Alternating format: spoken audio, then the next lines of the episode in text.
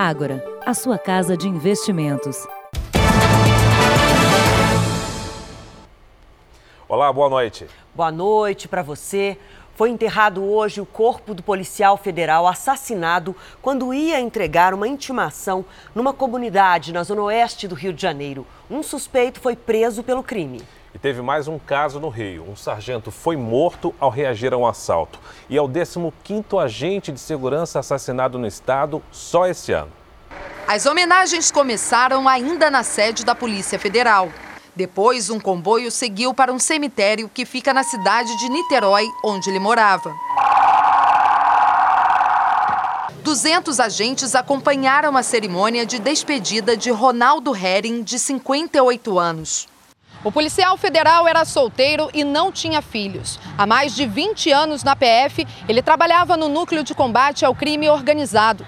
Segundo os amigos, pouco antes de ser morto, Ronaldo Heren disse que já pensava em se aposentar. Todos os policiais estão expostos. É uma cidade super violenta e a gente consegue é, realizar os nossos trabalhos com muita dificuldade. Neste sábado, policiais rodoviários federais prenderam um homem suspeito do crime. Leandro Pereira da Silva estava na rodovia Presidente Dutra. Com ele foram apreendidas duas pistolas e uma granada. No celular, mensagens com referências à morte do policial federal. Leandro é suspeito de integrar a milícia que ordenou o ataque ao carro onde Ronaldo estava na última quinta-feira. 24 horas depois da morte do policial federal, mais um agente de segurança foi morto no Rio de Janeiro. O sargento Sidney Moreira voltava para casa depois do trabalho. Segundo testemunhas, ele teria reagido a um assalto em uma das avenidas mais movimentadas da Barra da Tijuca. Até agora, ninguém foi preso. Sidney tinha 41 anos e deixa um filho. Veja agora outros destaques do dia. Vírus da dengue mudou e sintomas são ainda mais graves. Morre a primeira vítima de coronavírus na Europa. Presidente Jair Bolsonaro diz que prioridade é concluir obras inacabadas. E o que vai ser tendência nas fantasias de carnaval deste ano?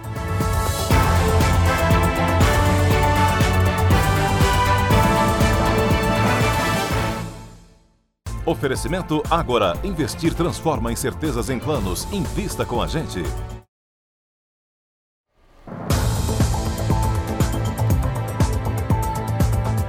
O Brasil vive mais um surto de dengue. Este ano, o estado de São Paulo é o mais afetado, concentra mais de um terço dos casos. Os especialistas alertam: houve uma mudança no tipo do vírus e, por isso mesmo, quem já pegou a doença pode apresentar sintomas ainda mais graves. Alertar os perigos da dengue foi o caminho que Abdon escolheu para tentar amenizar a saudade do filho Cauã, de 23 anos. O jovem morreu de dengue hemorrágica. Entre o aparecimento dos sintomas e a morte, se passou apenas uma semana. Os primeiros sintomas vieram num domingo à noite, né? Mal-estar. Simplesmente reclamava sempre de mal-estar, dor na nuca. Foi confirmada a dengue ali por volta das 7 horas da manhã do sábado. E ele veio a falecer às 5 horas da manhã do domingo.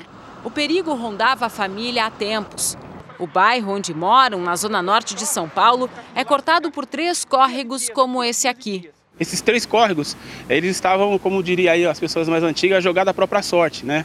É muito lixo, muito acúmulo de mato, mato, mato. O mosquito Aedes aegypti não escolhe lugar para se proliferar. Se houver água parada, ele aproveita para colocar ovos. Tanto faz se for num espaço maior, como esse córrego com um acúmulo de lixo, ou numa tampinha de garrafa, pequenininha como essa aqui, jogada no meio da calçada.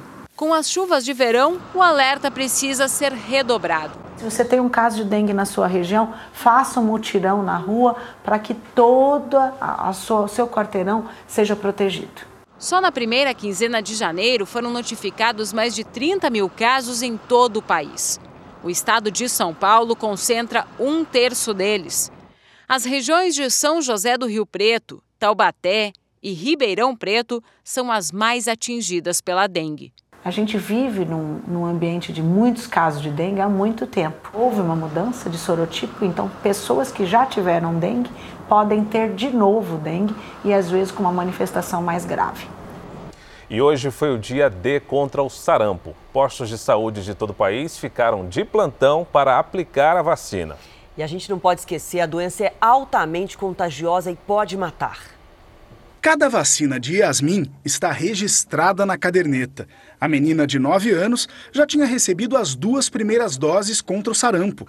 Só faltava o reforço. Nós temos que procurar se informar direitinho para proteger nós e as crianças, né? Então a gente tem que estar sempre bem informado, sempre atrás.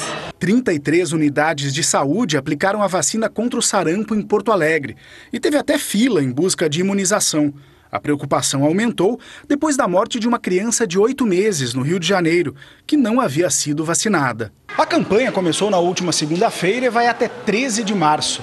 A meta do Ministério da Saúde é vacinar pelo menos 3 milhões de pessoas de todo o país. Em Goiânia, 45 postos funcionaram em regime de plantão neste sábado. Em João Pessoa, foram mais de 100. Em Belém, a mãe levou a filha de 5 anos para receber a dose e aproveitou para se vacinar também. A minha, ela disse que eu vou ter que tomar uma dose. Aí eu vou ficar na fila para tomar. 130 pontos foram disponibilizados em Salvador. A procura também foi grande em Santa Catarina. Só este ano, 47 casos de sarampo foram confirmados em Florianópolis e Joinville. No estado de São Paulo, quase 5 mil postos de saúde ficaram abertos até às 5 horas da tarde. Na primeira fase da campanha, o alvo são pessoas de 5 a 19 anos, que ainda não receberam todas as doses necessárias.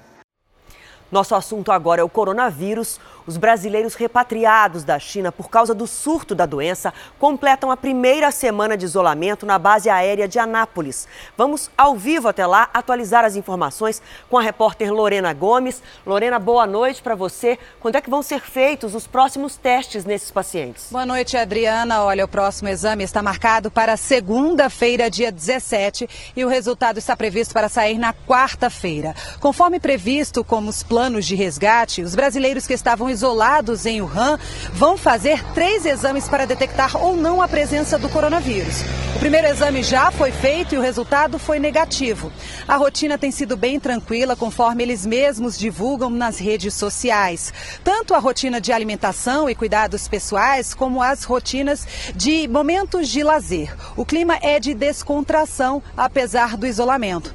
Todos os exames são feitos aqui em Goiás. O último está previsto para o 14º dia de quarentena. Fara e Adriana. Muito obrigada, Lorena, pelas informações. E olha, uma pessoa morreu na França vítima de coronavírus. É a primeira morte fora da Ásia. Pois é, era um turista chinês de 80 anos, né, Adriana? Enquanto isso, as brasileiras que estavam em quarentena em Portugal receberam alta. No hospital onde os 18 portugueses e as duas brasileiras ficaram em quarentena, o sábado foi de boas notícias. Depois de duas semanas de isolamento e dos resultados negativos para o Covid-19, eles deixaram a unidade de saúde. Na saída, a jogadora da seleção brasileira de futebol, Milene Fernandes, disse que está aliviada. Estamos felizes por hoje poder sair do hospital, fim da quarentena. É, dizer muito obrigado a todo o hospital, todos os profissionais que tiveram presente com a gente nesse período, é, um tratamento, atenção. A França registrou hoje a primeira morte pelo novo coronavírus na Europa. Um turista chinês de 80 anos da província de Hubei, epicentro do surto. Essa também foi a primeira vítima fatal fora do continente asiático. O ministro da Economia da França informou que o idoso ficou três semanas internado em um hospital de Paris, mas não resistiu a uma infecção pulmonar provocada pelo vírus. A filha dele é um dos seis pacientes que ainda estão hospitalizados na França com a doença. Hoje, o diretor-geral da Organização Mundial de Saúde afirmou que é impossível dizer para onde a epidemia de coronavírus pode se espalhar. This epidemic will take já são 46 casos confirmados na Europa. E todos esperam ter o mesmo destino de Milene Fernandes. Livre da doença, a atleta brasileira agora só pensa em voltar para casa e fazer o que mais ama. Aproveitar um, uns dois, três dias aqui em, em Lisboa também, conhecer essa, essa, linda cidade e aí voltar para o nosso país e poder jogar meu futebol, que, que eu mais quero. E o governo chinês anunciou que o número de mortos pelo coronavírus subiu para mais de 1.500. 66 mil pessoas foram contaminadas. O governo dos Estados Unidos disse que vai retirar os 400 americanos que estão há 11 dias isolados nesse navio, o Diamond Princess, no Japão. Eles ainda vão ser mantidos numa base militar até receberem alta. O governo da Malásia confirmou que uma americana está com coronavírus. Ela e o marido desembarcaram de um cruzeiro no país. Mesmo diante da gravidade da situação na China, alguns brasileiros optaram por não voltar ao país e seguiram outros destinos. Nós conversamos com um advogado que saiu de Wuhan um dia antes do aeroporto ser fechado e hoje ele está na Bielorrússia. José Renato Penelope mora há nove anos em Wuhan, na China. Ele havia acabado de voltar das férias quando percebeu que a situação do novo coronavírus era grave. Decidiu sair do país. Escolheu o destino pelo horário do voo, de madrugada, com aeroporto vazio. Um amigo brasileiro também se juntou a ele. Nesse voo, sempre de máscara, em todos os aeroportos, acompanhamento médico, sempre tinha um médico observando, leitura de temperatura. Renato saiu de Wuhan na madrugada do dia 23 de janeiro, seis horas do início da quarentena e do fechamento do aeroporto. De lá, seguiu para o Camboja, onde ficou em isolamento e depois foi para a Bielorrússia. Durante esse período, fez exames e não apresentou nenhum sintoma da doença. Da Rússia, eu acredito que ficava mais confortável e tranquilo acompanhar a reabertura da China, que é o que eu aguardo nesse momento. O amigo de Renato chegou ao Brasil. Nós falamos com ele, mas não quis gravar entrevista. Ele afirma que também ficou em isolamento e fez exames periódicos e está muito bem.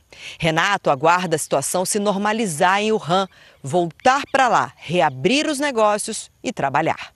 O período de incubação do coronavírus é de 14 dias. Por isso, os brasileiros que deixaram o RAM por conta própria não apresentam mais riscos de desenvolverem a doença. A pessoa só está no conforto da sua casa. Né? Ela vai ter sua vida e tal, não precisa ficar ocupando um leito hospitalar para um quadro simples, um quadro mais leve. E a gente deixa esse leito hospitalar, essa, né, o atendimento no hospital, aquela vaga, para os casos que realmente necessitam. Lojas de Vitória, no Espírito Santo, amanheceram fechadas hoje por causa de uma onda de ataques. No começo da tarde, o comércio ainda não tinha voltado ao normal, mas aos poucos, os moradores retomaram a rotina. Ontem, a cidade enfrentou uma série de depredações. Seis homens foram presos e dois adolescentes apreendidos por suspeita de envolvimento.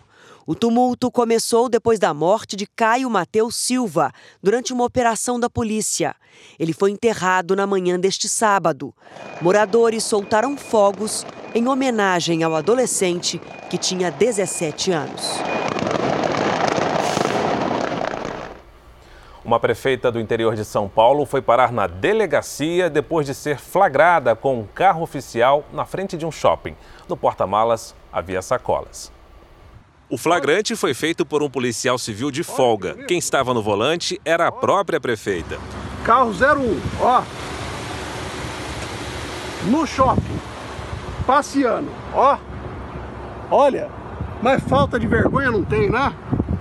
Isso é a hora que eu desacredito do poder público. Calma, eu pago o teu salário, não vai sair não. Então vamos descobrir que placa que é? Um homem saiu do carro para tentar conversar sair, com o policial. Aqui é polícia, se sair vai tomar tiro. Vamos descobrir então, vamos descobrir que placa que é. Vera Cruz. Renata De Vito, que aparece sentada, recebeu voz de prisão. Ela é prefeita de Vera Cruz. Renata e três assessores que estavam no shopping de São Roque foram parar na delegacia. Ela disse que cumpria a agenda oficial em São Paulo e parou no shopping para almoçar. Se ficar comprovado o uso particular do carro oficial, ela pode responder por improbidade administrativa e até perder o mandato. Os cartões de crédito são cada vez mais populares no Brasil. A gente só paga com cartão, é a verdade, né? Só que as quadrilhas aproveitam qualquer descuido. Em um ano, as fraudes cresceram quase 30% e é bom ficar de olho para não virar vítima. Dona Neuza quase caiu de costas quando recebeu a carta. Estava com o nome sujo na praça por causa de dívida num banco no qual ela nunca teve conta. Ela até passou mal porque ela tem pressão alta. Hum. Então quase tivemos que levar para o hospital. Foi um caso de roubo de identidade.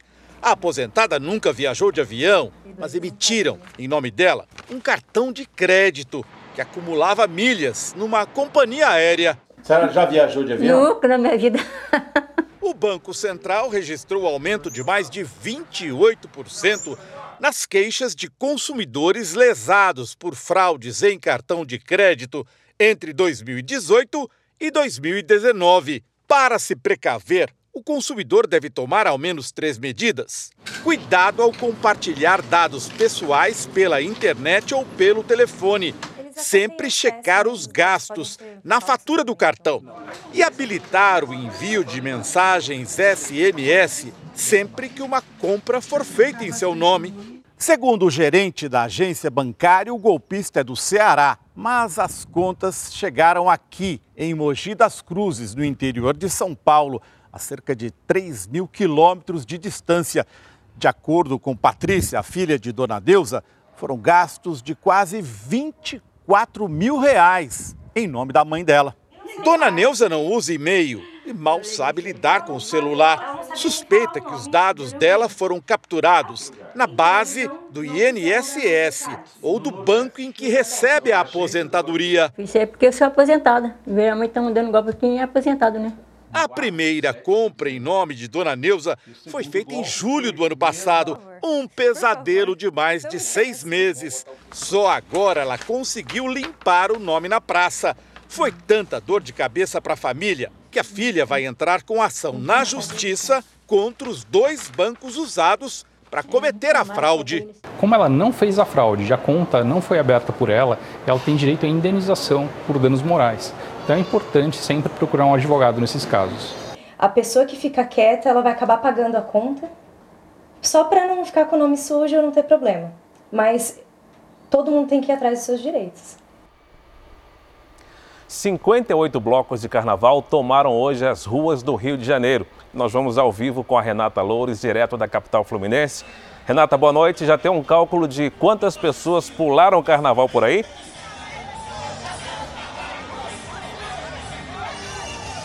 Já sim, Fara. Adriana, muito boa noite para vocês, boa noite também para quem está acompanhando a gente. Deixa eu só mostrar um pouquinho para quem está em casa o bloco que está saindo aqui agora. Esse daqui é o bloco Banda do Tijuca Tênis Clube, que começou a se concentrar às 5 da tarde, agora está percorrendo as principais ruas do bairro.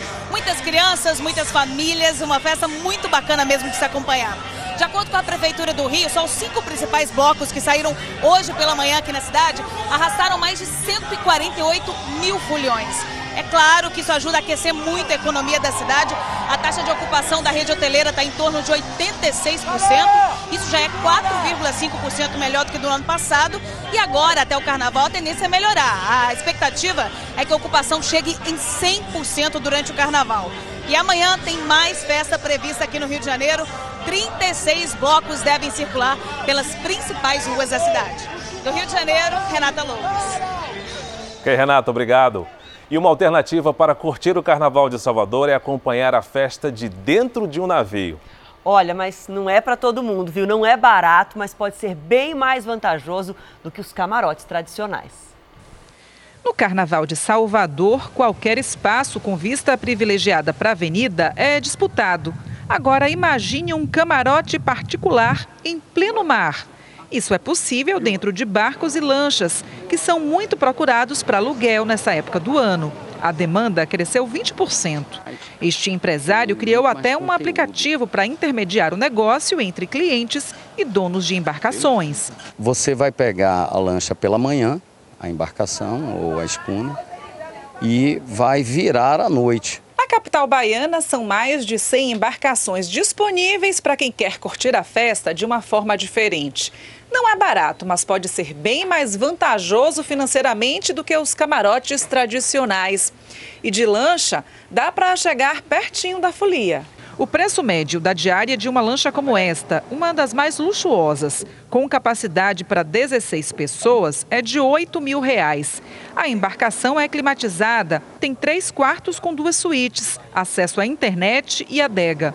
Se o valor for dividido, cada pessoa paga 500 reais, metade do que seria um camarote na avenida. Você tem acesso à festa de forma confortável e, e, e bastante diferente, porque você tem acesso a banho de mar, você pode passar em alguma ilha antes. Orlane Castro é advogada. Ela já ficou em um desses camarotes flutuantes e recomenda a experiência. Ainda dá para escutar os trios elétricos, ver as melhores atrações que passa realmente nesse circuito, né, Barrondina, e curtir, gente, dentro do mar, para que é melhor. Nos Estados Unidos, o Mar de Gras ou Carnaval americano também já começou em Nova Orleans. O ritmo muda completamente nesta época do ano, a capital mundial do jazz, e as ruas cedem lugar aos carros alegóricos e aos foliões fantasiados. A festa popular, conhecida como Mar de Gras, é uma tradição que começou há mais de 300 anos, levada pelos franceses aos Estados Unidos. E até o fim do carnaval, 50 grupos vão desfilar pela cidade e divertir os visitantes.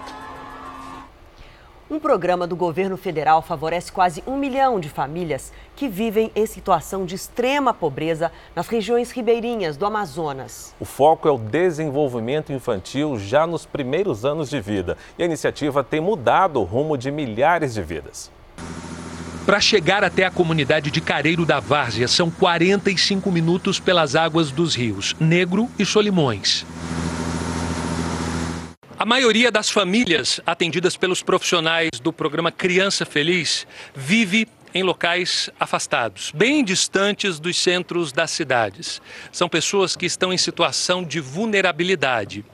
Em alguns pontos do país, a única alternativa para chegar até essas crianças é o barco.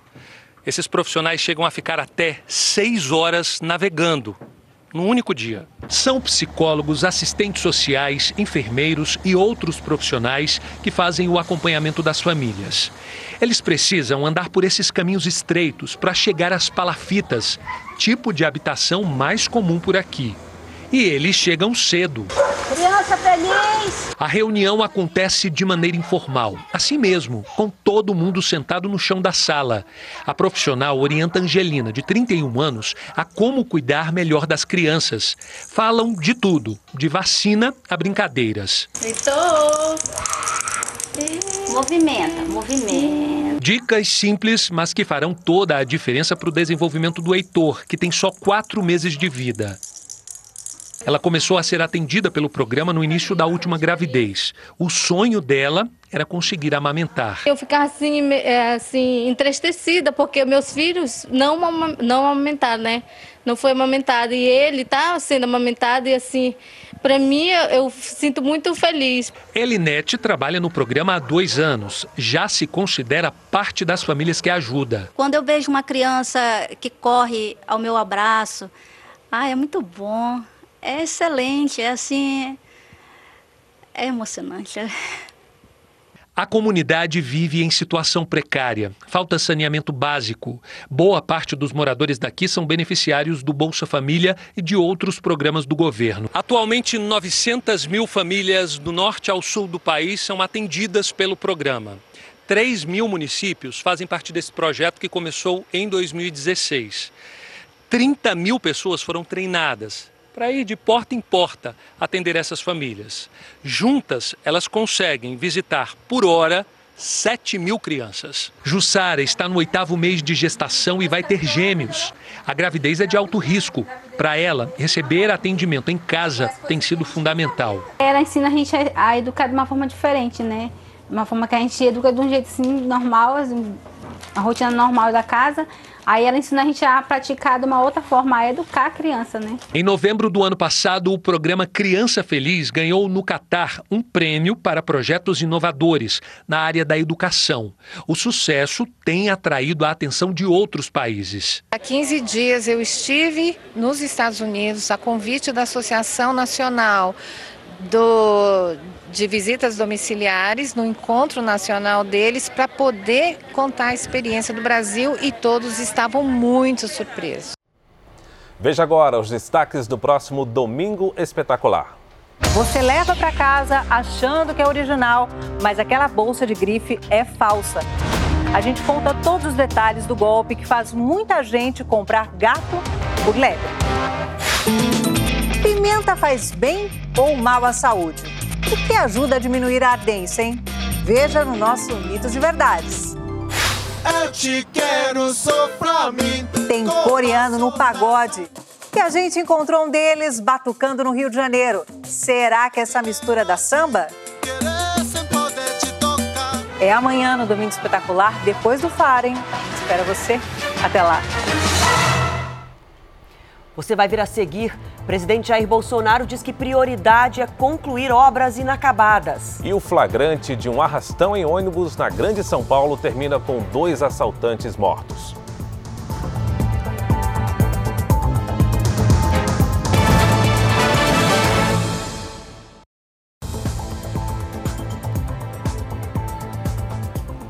Passageiros de um ônibus da Grande São Paulo viveram momentos de desespero durante um arrastão que terminou em tiros. Dois assaltantes morreram. O arrastão aconteceu na rodovia Presidente Dutra. O alvo do ataque foi este ônibus de transporte intermunicipal de Guarulhos, na Grande São Paulo. A câmera de segurança registra o momento em que os cinco assaltantes entram no ônibus, se passando por passageiros. Eles até pagam a passagem. O homem de boné aguarda o troco e assim que recebe o dinheiro, saca a arma e revela o assalto. Enquanto ele recolhe o caixa das passagens, um outro assaltante pula a catraca para atacar os passageiros. Outra câmera gravou a ação do restante da quadrilha. Um deles usa uma bolsa para recolher o que toma dos passageiros. Sensação assim, sabe, de, de segurança, entendeu? De pela essa violência que ocorre dia após dia, sabe? Medo, sabe? De você sair para trabalhar e, sabe? E não poder chegar mais na sua casa, não ver seus parentes, entendeu? Tudo isso passa na hora, assim, sabe? O arrastão dura três minutos. Assim que o ônibus para, dois criminosos descem. É neste instante que um PM de folga se levanta e atira a queima-roupa no assaltante que ficou para trás. E mesmo cambaleando, ele ainda consegue sair. Os disparos assustam os passageiros e também os dois ladrões que estavam na frente do veículo. Eles também correm para fora. Dois homens da quadrilha não resistiram e morreram tentando fugir. Os outros três são procurados pela polícia. Duas armas foram apreendidas, celulares e parte dos objetos roubados foram recuperados e devolvidos aos passageiros. O presidente Jair Bolsonaro esteve hoje no Rio de Janeiro. O primeiro compromisso foi a inauguração do acesso que liga a ponte Rio-Niterói com a linha vermelha, uma das vias expressas mais importantes do Rio de Janeiro. Os ministros da Infraestrutura, Tarcísio de Freitas, e do Gabinete de Segurança Institucional, Augusto Heleno, além do prefeito do Rio, Marcelo Crivella, participaram da cerimônia. O viaduto tem dois quilômetros e meio de extensão. A obra vai ajudar a desafogar o trânsito da região e será um acesso rápido às cidades da Baixada Fluminense. Nós não queremos novas obras, novas licitações. Tá? Queremos é fazer as antigas e entregar para a população. Dinheiro público tem que ser tratado com o devido respeito. Pela manhã em Brasília, o presidente comentou sobre a reforma na biblioteca do Palácio do Planalto. O local vai abrigar o projeto Pátria Voluntária, comandado pela primeira-dama Michele. A biblioteca do Palácio do Planalto abriga 42 mil obras. Agora, metade do espaço vai ficar com o programa Pátria Voluntária. Serão construídas salas para a equipe e para a primeira-dama trabalharem mais perto da presidência da República. O programa, que incentiva o voluntariado no país, deixou de ser subordinado ao Ministério da Cidadania e foi para a Casa Civil. A presidência informou que será possível manter todo o acervo na biblioteca, já que cerca de 40% do espaço estava ocioso. E destacou ainda que a biblioteca vem passando por um permanente processo de modernização modernização. Ao sair do Palácio da Alvorada, o presidente Jair Bolsonaro foi questionado sobre a reforma. Vocês só se preocupam com besteira, não, nenhum livro vai embora, vai ficar tudo lá. E a primeira, a primeira dama faz A primeira dama faz um trabalho de graça Brasil todo. Em vez de vocês elogiarem, vocês criticam. Isso mesmo, presidente. Tenha santa paciência. Quem age dessa maneira merece outra banana, hein? O jornalismo da Record TV acaba de conquistar o prestigiado Rei da Espanha, um dos prêmios na, nas línguas espanhola e portuguesa os mais prestigiados. É verdade, é a terceira vez em cinco anos. E nesse domingo, o Câmara Record apresenta uma edição especial da série premiada que trata de um dos grandes temas da humanidade hoje, a imigração ilegal. Eles estão fugindo da fome. Já não têm trabalho, ganham demasiado pouco. Da corrupção. Nos queriam quitar quase a metade de nosso sueldo. Dos cartéis de drogas. Eles são conhecidos por sequestrar, matar e esquartejar as vítimas. Em busca de uma vida melhor nos Estados Unidos, desafiam a morte. Cuidado aí, ó. Sobre o trilho do trem mais perigoso do mundo. Oi, Michel, Michel.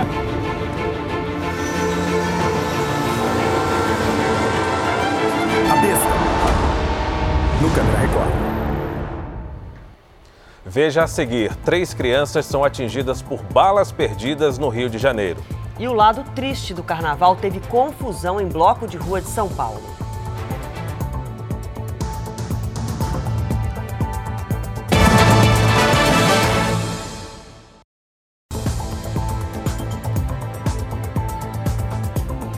Três crianças foram atingidas por balas perdidas no Rio de Janeiro.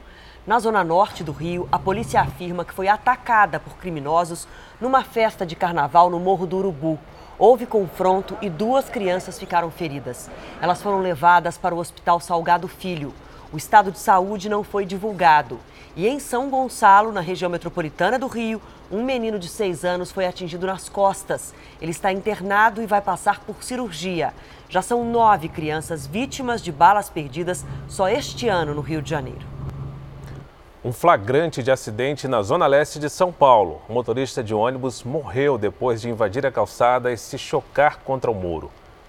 A rua está tranquila, quando de repente um ônibus invade a calçada, arrasta um ponto de ônibus e destrói o muro. Até a câmera que filma o acidente treme com a força do choque. Depois de alguns segundos, os passageiros que não se feriram saem pela porta de trás. O motorista de 60 anos chegou a ser socorrido, mas morreu no hospital. Moradores da cidade de Brumadinho, em Minas Gerais, já marcados pela tragédia da Vale, encaram agora um novo drama. A obra do único hospital da cidade se arrasta há nove anos. E quem precisa de tratamento para casos mais complexos tem que viajar para outra cidade. A mãe de Alexandre está internada na unidade de pronto atendimento de Brumadinho enquanto aguarda por uma vaga em algum hospital em Belo Horizonte, a 50 quilômetros de distância. Dona Maria da Conceição, de 80 anos, tem problemas cardíacos. Um caso considerado de alta complexidade que a unidade de Brumadinho, cidade de 40 mil habitantes, não atende. E a solução do lado, hospital aí parado, né? A gente precisando dessa, dessa ajuda na saúde em Brumadinho, né? E não está sendo favorável para a gente. Né? A solução era para estar a apenas alguns passos de distância. Ao lado da unidade de pronto atendimento, começou a ser construído um hospital. Mas já são nove anos de obra e até agora nenhuma previsão de quando vai ser inaugurada. Em vez de leitos e pacientes, mofo, infiltração, teias de aranha e mato alto. A construção, que era para terminar em dois anos, até agora nunca serviu para nada e já custou 11 milhões de reais aos cofres públicos. E será preciso o dobro para concluir o projeto, agora retomado. Um laudo de um engenheiro feito a pedido do Ministério Público Estadual mostra que a obra começou sem alvará e sem autorização da vigilância sanitária. Nós vamos ainda continuar dependendo de algum complemento fora, mas acima de 90% dos problemas que se pode ter de saúde numa cidade, nós vamos resolver nesse lugar aqui, com certeza. Previsto para ter 60 leitos, sendo 10 de UTI, o hospital foi projetado para atender a região de 100 mil habitantes. Se estivesse concluído, João Gualberto acompanharia todo o tratamento da sobrinha, que tem problemas no coração, mas ela também terá que ser transferida para Belo Horizonte. A gente também vai ter o problema de ficar indo e voltando. né? Uma despesa a mais. Uma despesa a mais. Pesquisadores de Goiás desenvolveram uma, uma, vacina que pode ajudar pacientes de tuberculose. A doença mata mais de 4 mil pessoas por ano no Brasil. E um detalhe curioso é que a substância foi criada a partir do veneno de vespas e escorpiões. A ideia do projeto surgiu depois que os pesquisadores da Universidade Federal de Goiás analisaram o comportamento das vespas na natureza. Como todos os insetos, elas não possuem células de defesa. Eles conseguem borrifar o veneno no ninho ou no próprio corpo e conseguem inibir a presença de bactérias e fungos que causam infecção a esses, a esses animais. O veneno desses, é, desses insetos podem ter alguma propriedade que possa ser usada para combater essas doenças. O primeiro passo foi isolar a proteína produzida pelas vespas e testar em camundongos. O resultado foi surpreendente. E nós vimos que alguns peptídeos antimicrobianos, em especial um originário do veneno da vespa, tinha habilidade de é, matar e tratar, no caso no, do, da infecção, os animais. Estas imagens feitas no microscópio mostram as bactérias que causam a tuberculose. Depois que o antibiótico feito a partir do veneno da vespa foi aplicado, elas foram completamente destruídas. A nova substância pode ser a esperança para o tratamento contra a tuberculose, doença que registra quase 70 mil novos casos por ano no Brasil. A pesquisa apontou ainda que o antibiótico pode ser eficaz contra outras bactérias, inclusive as que provocam infecção hospitalar. A descoberta de novas drogas que, que combatem esses tipos de, de agentes que já têm resistência é, é, um, é uma é um possível né, é, solução para esses casos. Né? A substância está sendo patenteada pelos pesquisadores e ainda precisa passar por testes em humanos para ser disponibilizada no mercado. Vamos falar agora do mercado de trabalho. O percentual de trabalho informal no Rio de Janeiro é três vezes maior que a média nacional. O estado foi um dos mais afetados pela crise econômica e os trabalhadores procuram alternativas para voltar a ter renda. O último registro na carteira de trabalho foi há três anos. Eu engravidei da minha segunda neném e eu trabalhava muito longe de casa. Hoje, Isis faz bolos para vender. Garante que ganha o dobro com a nova profissão. Eu faço meu horário entendeu? E eu que vou em busca do meu cliente, eu que vou criar um novo produto para conquistar novos clientes, depende de mim, não depende do outro. E ela não é a única a tentar ganhar a vida no mercado informal. Compro ouro, vendo ouro e fabricação de alianças e joias em geral. E aos final de semana eu trabalho como um ambulante na praia. Eu até penso, assim, futuramente fazer alguma faculdade, um concurso público se for melhor, eu fico, mas se for pior, eu fico aqui no milho. No estado do Rio de Janeiro, o trabalho sem carteira assinada cresceu três vezes mais do que em todo o país nos últimos quatro anos. No Brasil, a informalidade chegou a mais de 8%. Já por aqui, a alta foi de mais de 24%. Na crise, o PIB brasileiro encolheu mais ou menos 7%, enquanto o PIB do estado do Rio de Janeiro encolheu 9%. Então, é razoável que a taxa de informalidade também tenha crescido é, com é, é, mais no estado do Rio de Janeiro, onde a crise foi mais forte. A ocupação informal é mais comum em algumas áreas, como construção civil e no comércio, com os vendedores ambulantes. Os trabalhadores domésticos também chamam atenção quando o assunto é informalidade. Idealmente, o que a gente quer trazer os trabalhadores para o mercado de trabalho formal tem várias é, aspectos positivos da formalidade, um deles é a geração de receita para o governo, mas também o aumento da produtividade da economia. Hoje, uma das mais tradicionais bandas mineiras retomou as ruas de Belo Horizonte e arrastou uma multidão. Dona Zizinha cai na folia com a banda mole desde que começou. Hoje não é diferente. Quando eu tiver força e saúde, eu tô aqui. Esta pesquisadora tem um caso de amor com a banda. É que há sete anos conheceu o marido aqui Hoje, o casal tem uma filhinha de 11 meses. Vim de barrigão curtir banda mole, todo ano a gente vem. Mas comecei a estar com o bebê novinho, ele ficou em casa e eu vim com a sobrinha dele para apresentar o Carnaval de BH. A Banda Mole é de uma época que Belo Horizonte não tinha um carnaval desses. Por isso a folia começava uma semana antes do feriado.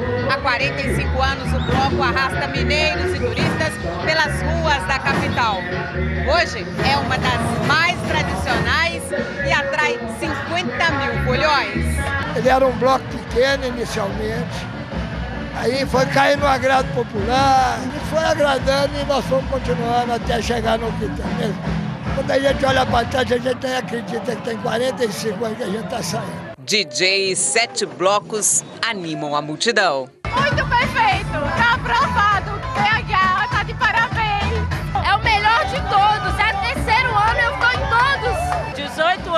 Banda mole, gente, pra mim é a coisa melhor que teve. A Jéssica reuniu a família, inclusive o filho Cauã, para brincar. Eu danço, eu gosto dela também. A família toda tá aí. Gente do interior de Minas e de outros estados tomaram as ruas. Eu vim de Teixeira de Freitas, na Bahia. É de Sergipe? Essa de Caracaju.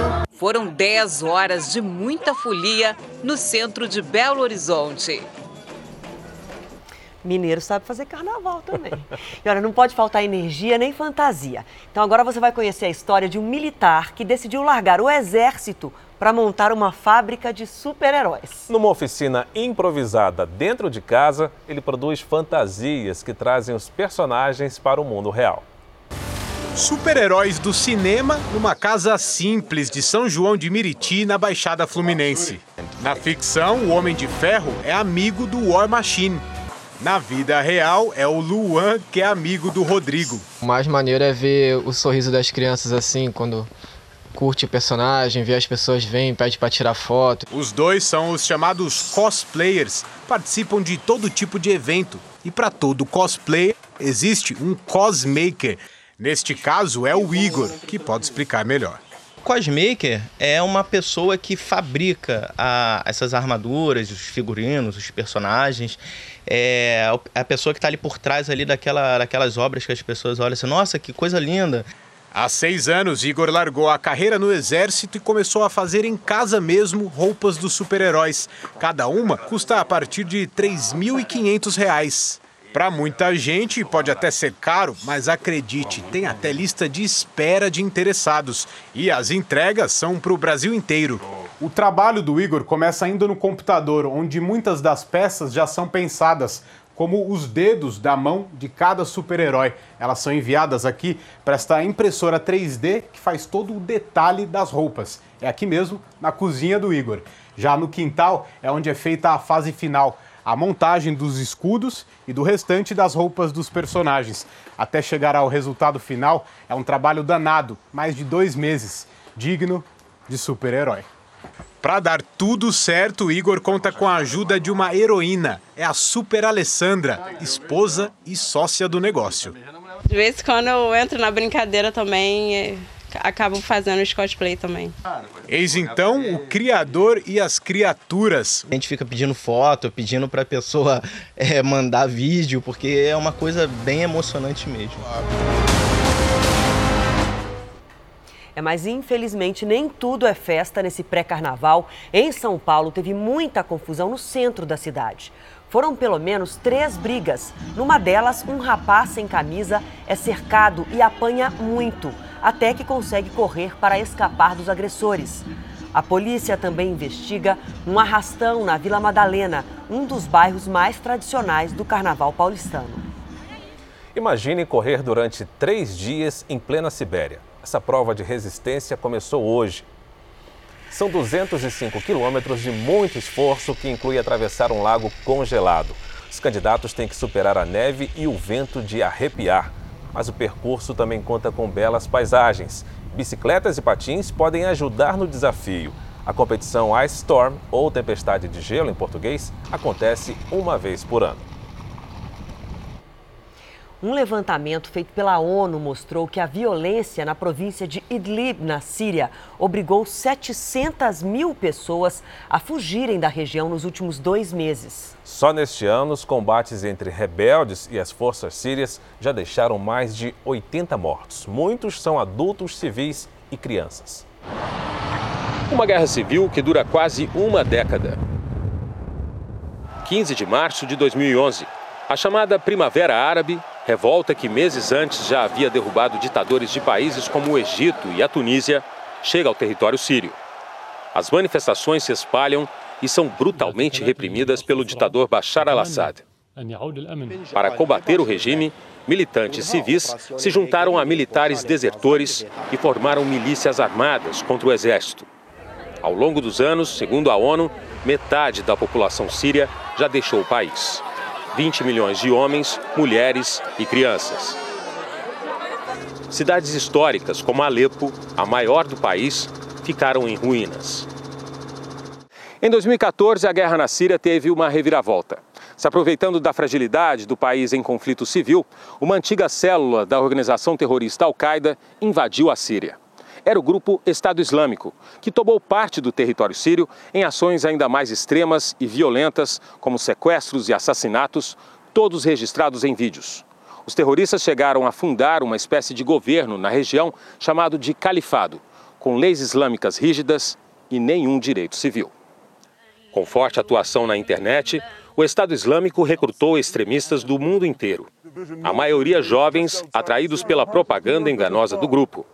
Por quatro anos, os terroristas buscaram autonomia sobre a Síria, mas acabaram derrotados por uma coalizão liderada pelos Estados Unidos. Mesmo assim, a guerra seguiu sem trégua. O último reduto dos rebeldes, a província de Idlib, é uma das regiões mais atingidas pelo conflito. Além de constantes bombardeios, o exército sírio também é acusado de usar armas químicas contra a população o que motivou um ataque americano com mísseis contra uma base militar no país. Do outro lado, a Rússia apoia o regime de Bashar al-Assad, oferece ajuda financeira e militar e impede na ONU que a Síria sofra sanções internacionais. O Irã também é aliado. Recentemente, a Turquia se juntou ao conflito, atenta à proximidade de Idlib com a fronteira e tem apoiado os rebeldes contra as forças sírias e russas. Desde então, os combates se intensificaram e parecem ainda mais distantes do fim. Os nove anos de guerra civil na Síria deixaram 380 mil mortos. Provocaram o exílio em massa para outros países. Deram origem a campos de refugiados que se transformaram em cidades. E produziram imagens dramáticas em um dos episódios mais tristes da história da humanidade e 30 pessoas foram mortas após um avião de guerra ser abatido por rebeldes no Iêmen. Estas imagens de uma TV estatal mostram o que seria a explosão do avião. O número de vítimas não foi revelado. Os rebeldes afirmam que usaram um míssil para atingir a aeronave. Em retaliação, a coalizão, liderada pela Arábia Saudita, lançou ataques aéreos que mataram mais de 30 pessoas, incluindo mulheres e crianças. O Iêmen vive uma guerra civil há cinco anos. Os Estados Unidos afirmaram hoje que a empresa Huawei representa uma ameaça ao mundo e pediram que a Europa impeça a entrada das redes 5G da gigante de telecomunicações chinesa no continente. As declarações foram feitas na Conferência de Segurança em Munique, na Alemanha. Segundo o secretário de Estado americano Mike Pompeo, o uso das redes levaria milhões de dados dos usuários ocidentais ao serviço secreto chinês. A Huawei, segunda maior fabricante de smartphones do mundo, é acusada pelo governo americano de espionagem. A polícia americana procura um homem que agrediu duas idosas dentro de um supermercado na Geórgia. As imagens de câmera de segurança mostram quando ele empurra a primeira e depois ainda puxa o cabelo e joga a segunda no chão. Ela tem 80 anos. Funcionários disseram que as agressões começaram depois que o homem achou que as idosas estavam furando a fila. Ele conseguiu escapar. As duas mulheres tiveram ferimentos leves. Olha, manter uma criança longe de celulares, games e tablets é um verdadeiro desafio, né? Os pais sabem bem. Pois aqui vai uma dica. A Sociedade Brasileira de Pediatria lançou um manual orientando os pais sobre a forma mais saudável dos filhos interagirem com a tecnologia. A Marcele até tenta monitorar o tempo que o Daniel fica conectado, mas nem sempre é fácil tirar o filho da frente da tela. Na maioria das vezes eu fico até meu tablet ou celular descarregar. Eu falo, vou dar uma pausa e depois eu volto. Ela reconhece que a tecnologia pode ajudar os pais na correria do dia a dia. Estou ocupado fazendo alguma coisa. Aí ele fica sendo aquele fica quietinho, né? Que eu sei que ele tá lá sentado. Aí, pega aí. pega aí, deixa eu fazer minhas coisas aqui. Computador, tablet, celular, televisão, são tantas telas disponíveis que às vezes fica difícil mesmo para os pais conseguirem pôr limites. Foi por isso que a Sociedade Brasileira de Pediatria lançou um manual com orientações para ajudar a proteger as crianças e os adolescentes e incentivá-los a passar mais tempo desconectados. O documento é uma atualização do que foi divulgado em 2016 e veio em caráter de urgência por causa do aumento do uso desses aparelhos. No Brasil, 85% dos jovens de até 19 anos têm acesso à internet. São mais de 24 milhões e 300 mil conectados. A orientação para os pais é evitar totalmente dispositivos eletrônicos para crianças de até dois anos. A partir daí, o uso vai sendo liberado aos poucos, dependendo da idade. Para os mais novos, uma hora por dia, até chegar a duas ou três horas no máximo para adolescentes de 18 anos.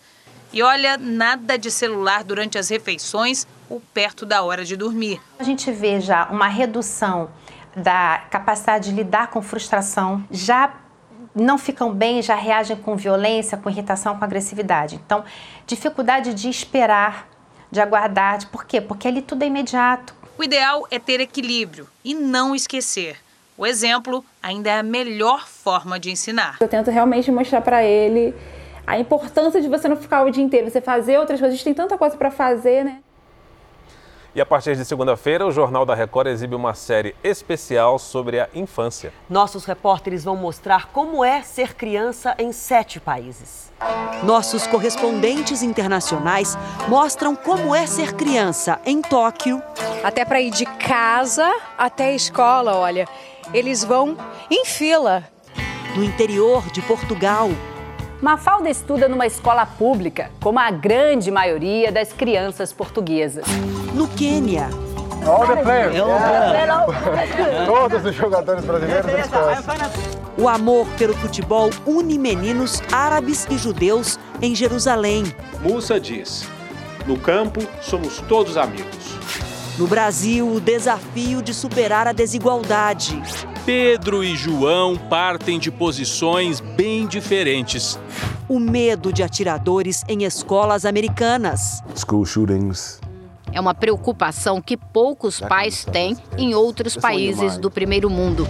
E a fome no país vizinho. As crianças argentinas são as mais afetadas pelo aumento da pobreza no país.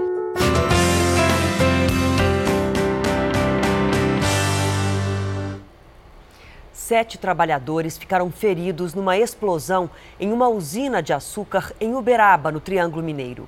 De acordo com os bombeiros, os funcionários faziam a manutenção de um tanque de ácido sulfúrico quando houve a explosão. Três vítimas sofreram lesões graves no rosto e foram levados para o Hospital de Clínicas da cidade. Os outros funcionários tiveram ferimentos leves. Ainda segundo os bombeiros, não houve contaminação do solo. O Ministério da Saúde lançou um projeto para colocar em prática um teste rápido para identificar a leptospirose. Por esse novo procedimento, o resultado sai apenas em 20 minutos. Os exames tradicionais levam até três dias para dar o resultado. Com um teste rápido para a leptospirose, basta um furinho no dedo para colher uma amostra de sangue e o diagnóstico sai em 20 minutos. O método inovador foi criado por pesquisadores da Fiocruz da Bahia. Se eu tenho um teste rápido, eu vou fazer o diagnóstico e entrar com um antibiótico rapidamente, impedir que esse paciente tenha um desfecho grave. No Brasil, são mais de 4 mil casos por ano. Quase 10% evoluem para quadros graves, que causam insuficiência renal ou hemorragia pulmonar e podem levar à morte. A doença é transmitida por uma bactéria chamada leptospira, presente na urina do rato. Nas grandes cidades, a contaminação ocorre principalmente pelo contato com as águas das chuvas. A espirose é uma doença que dá febre, dá um quadro de mialgia, dá também icterícia, que é aquela amarelada no olho, parece uma dengue misturada com hepatite. O teste rápido já foi aprovado pela Anvisa, Agência Nacional de Vigilância Sanitária. Agora, o método vai ser avaliado em outras regiões do país para comprovar a eficácia em detectar os diversos tipos da bactéria leptospira. É o último passo para ser reconhecido pelo Ministério da Saúde. Não é um teste para você ir para a comunidade, porque se a gente tem um quadro de síndrome febril na comunidade, quer dizer, provavelmente um de 100 será de leptospirose. Então você teria um custo, talvez ainda desnecessário. Por isso, ele é um teste que nesse momento eu recomendaria que ficasse nas emergências dos hospitais ou naqueles hospitais que são de referência. Vamos viajar agora pela Estrada Velha de Santos, que se transformou numa atração turística de São Paulo. São séculos de história e belezas naturais que ficam sobre as nuvens e tem o mar como paisagem. A trilha começa no topo da serra, no município de São Bernardo do Campo. Deste ponto até a Baixada são 9 quilômetros de caminhada. Esse foi o primeiro caminho pavimentado entre a capital paulista e o litoral. Ficou pronto em 1913 e aberto para veículos por mais de 70 anos. Agora, só passam por aqui veículos oficiais. Hoje, a Estrada Velha é só turismo e história. Para passear aqui é preciso comprar ingresso com antecedência. A novidade é que desde o início desse mês dá para fazer uma visita autoguiada, que pode triplicar o número de visitantes. André e a família optaram pela forma tradicional, na companhia da monitora. A gente está só no começo, sabe que vai ser um pouco pesado, mas acho que estamos preparados, né? Estão animados. Animados, com certeza. Além de enfrentar uma bela caminhada, os visitantes descobrem monumentos históricos. Esse, por exemplo, foi um tipo de posto de serviços da Estrada Velha. O Newton percorre esses acessos há mais de 10 anos e explica que antes do asfalto, o caminho era de pedras. No lombo de mulas, as mercadorias subiam e desciam a serra. Isso aqui foi um avanço na época, né? É, começou, permitiu que subir, subia-se de, de jegues depois e outros animais de pequeno porte. Foi por aqui também que Dom Pedro I passou antes de proclamar a independência, às margens do rio Ipiranga, em São Paulo. Essa casa foi construída em comemoração ao centenário da independência do Brasil, em 1922, em um local super estratégico. Essa paisagem é uma das mais lindas de todo o caminho. Daqui dá para ver o mar, o Porto de Santos. É uma recompensa para quem precisa ganhar fôlego. A Estrada Velha corta a Mata Atlântica, tem vegetação nativa e preservada. Até a neblina tem sua beleza. A trilha acaba na Baixada Santista, em Cubatão. Também é possível fazer o caminho inverso. Subindo ou descendo, os 9 quilômetros de serra passam rapidinho e a natureza compensa o esforço. Futebol agora em Porto Alegre teve Grenal. Inter e Grêmio decidiram a vaga para a final do primeiro turno do Campeonato Gaúcho. No primeiro tempo, o Grêmio teve dois gols anulados. Diego Souza recebe impedido e passa para Everton Cebolinha marcar. O juiz consulta o VAR e anula o gol. Bola lançada para Cortez, que cruza para Cebolinha. O árbitro dá impedimento de Cortez. No segundo tempo, nos acréscimos, aos 47 minutos, aí sim, valeu o gol do Grêmio. Everton cruzou e Diego Souza fez de cabeça. Final Grêmio 1, Internacional 0. Agora o Grêmio decide o título do primeiro turno contra o vencedor de Caxias e Ipiranga, que jogam amanhã. A Bahia já entrou no clima da festa mais tradicional do país. Grupos de percussão relembram os carnavais antigos, aquele com, aqueles com desfiles de máscaras e também sem trio elétrico. Toque anuncia que já é festa na capital baiana.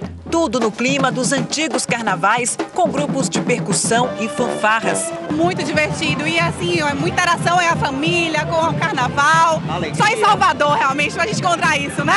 Todo ano nós estamos aqui prestigiando esse carnaval maravilhoso que é o nosso baiano, né? O carnaval antecipado abre alas para manifestações culturais com homens mascarados e instrumentos bem diferentes. E ainda tem espaço para as crianças. Letícia, você gosta de carnaval? Sim. Por quê? Porque sim. trazer criança pra cá vale muito a pena. Ela se diverte mais que a gente. A gente volta a ser criança, né? O pré-carnaval de Salvador não tem trio elétrico. Aqui os foliões e grupos culturais desfilam juntos no chão oficiais da folia, só que no sentido contrário. O Fuzuê, como é conhecida a festa, é um convite para o folião já entrar no clima do carnaval baiano. Viemos todos vestidos de muita alegria para curtir o que a cidade nos oferece. O Carnaval de Salvador Não foi só lá, hein? Mais de 100 blocos arrastaram uma multidão hoje pelas ruas e avenidas de São Paulo. A cidade deixou para trás cidades tradicionais e já é a mais procurada pelos foliões. E no fim de semana que antecede o carnaval, já deu para perceber que vai ser tendência nos acessórios e fantasias. Ladeira lotada. É o bloco das compras de carnaval que já amanheceu na rua. Olha o grito de gel grite! Barato, você fica bem fantasiado. Moço, dourada, isso. As vitrines não deixam dúvida. É a temporada das cores, das penas, da fantasia. Que esse ano tá um pouquinho diferente. Menos figurino completo, mais liberdade. No alto de carros alegóricos ou como anônimos no chão, no meio dos bloquinhos, vai ter muito brilho, gel de cabelo e destaque especial para a cabeça. São centenas de modelos de tiaras e adereços decorativos. É só um hot pants, uma meia calça, é calor, é carnaval. Quer sair da fantasia do tradicional e apostar nos acessórios, tiara, brinco, ombreira, pochetes. E hoje, só aqui nessa loja, são mais de 200 itens diferentes e muitas novidades também. É que foi feita uma pesquisa e eles constataram que pela primeira vez, depois de muitos carnavais, alguns personagens, figurinhas carimbadas do carnaval vão ficar de fora da preferência dos foliões. Por exemplo, Mulher Maravilha. Todo carnaval tinha Mulher Maravilha. Você vai ver menos por aí.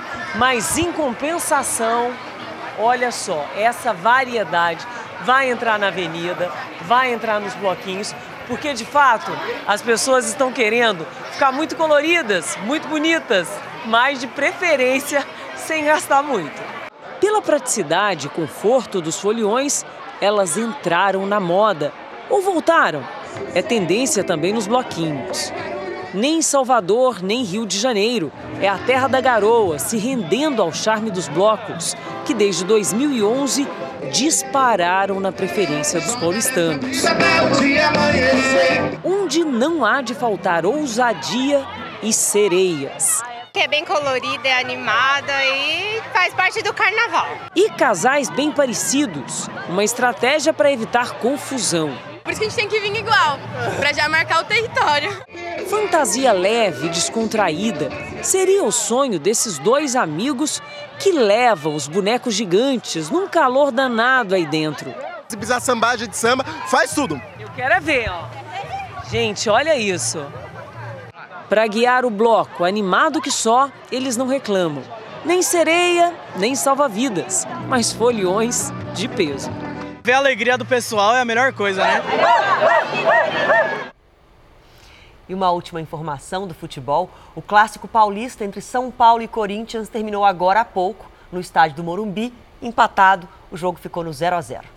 O Jornal da Record termina aqui e a edição de hoje, na íntegra e também na nossa versão em podcast, estão no Play Plus e em todas as nossas plataformas digitais. Fique agora com os melhores momentos da novela Amor Sem Igual. Obrigada pela sua companhia mais uma semana. Até segunda. Ótima noite.